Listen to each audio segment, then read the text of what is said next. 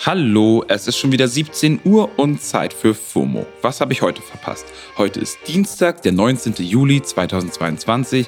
Wir haben noch immer KW 29. Mein Name ist Don Pablo Mulemba und heute geht es um Hollywood am Kudamm, die besten Hitzetipps und einen ziemlich großen Aufschrei in der Welt der StreamerInnen.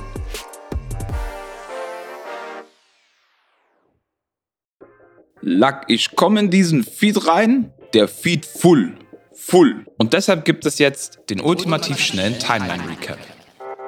Erstens. Das 9-Euro-Ticket ist mittlerweile so gut bei allen angekommen, dass Bundesverkehrsminister Volker Wissing nun angekündigt hat, dass es ein Nachfolgemodell geben soll.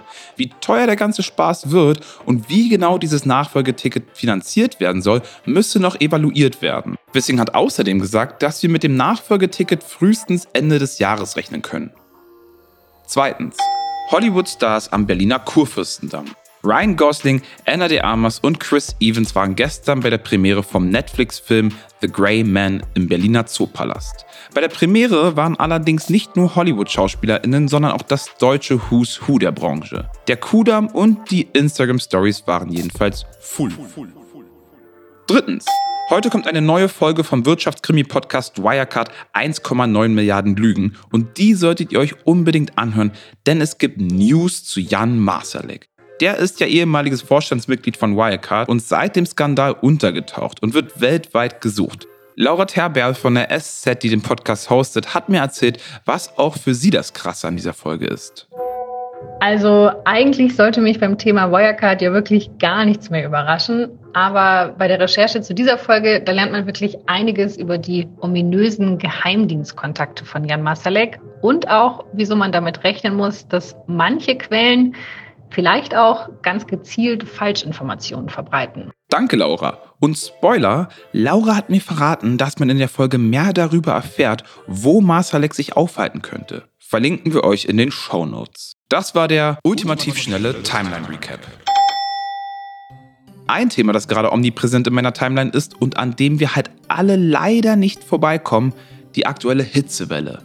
Laut deutschem Wetterdienst könnte heute der bislang heißeste Tag des Jahres sein, mit Temperaturen bis zu 40 Grad. Klimakrise.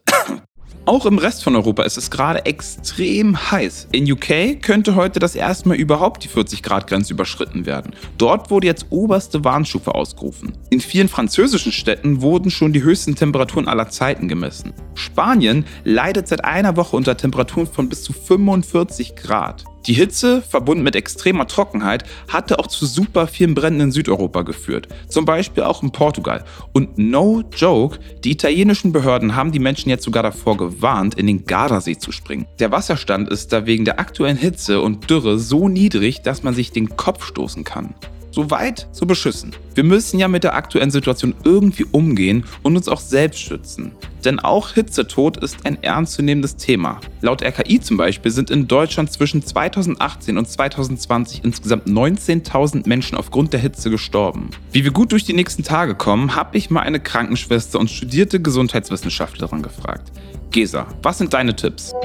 Ja, also das A und O, um die nächsten Tage körperlich zu überstehen, ist natürlich zum einen ähm, viel zu trinken. Der Körper verbraucht tatsächlich gerade das Doppelte an Flüssigkeit als normalerweise. Genau, ansonsten, wenn es irgendwie möglich ist, wäre es natürlich super, wenn man tatsächlich tagsüber vor allem zu Hause bleibt und eher morgens oder ähm, spät abends rausgeht ähm, und dann sich luftig anzieht. Sonnencreme nicht vergessen, wenn man irgendwie raus muss und natürlich irgendwie auch eine Kopfbedeckung aufziehen.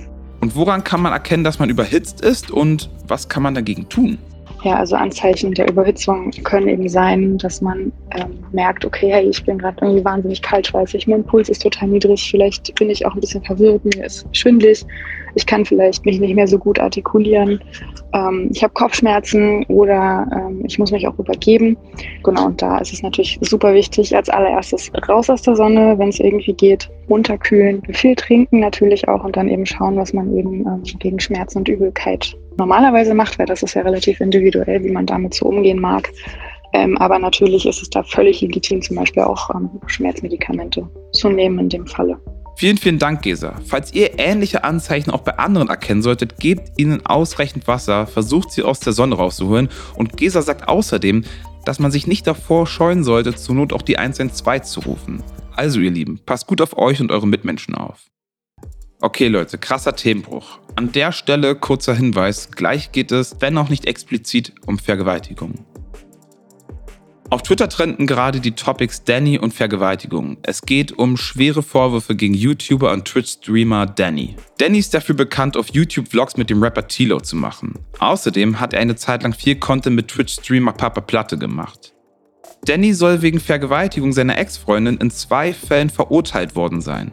Die mutmaßlich Betroffene hatte drei Fotos des mutmaßlichen Urteils auf Twitter gepostet und dazu geschrieben, ich musste mir jahrelang anhören, dass ich die Psycho-Ex bin, die ihm mit Lügen das Leben zerstören will. Aber heute ist es endlich soweit. Das Urteil ist da.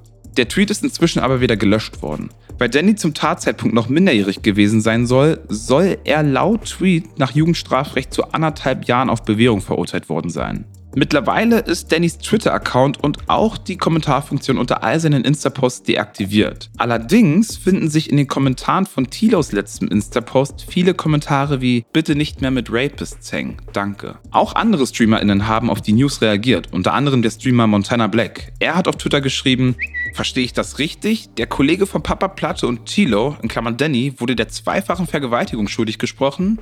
Danny hat dazu übrigens noch kein Statement abgegeben. Papa Platte und Tilo bisher auch nicht. Wir behalten das aber im Blick. So Leute, das war's für heute mit FOMO und wir hören uns morgen wieder hier auf Spotify. Ihr erreicht uns wie immer unter FOMO at Spotify.com.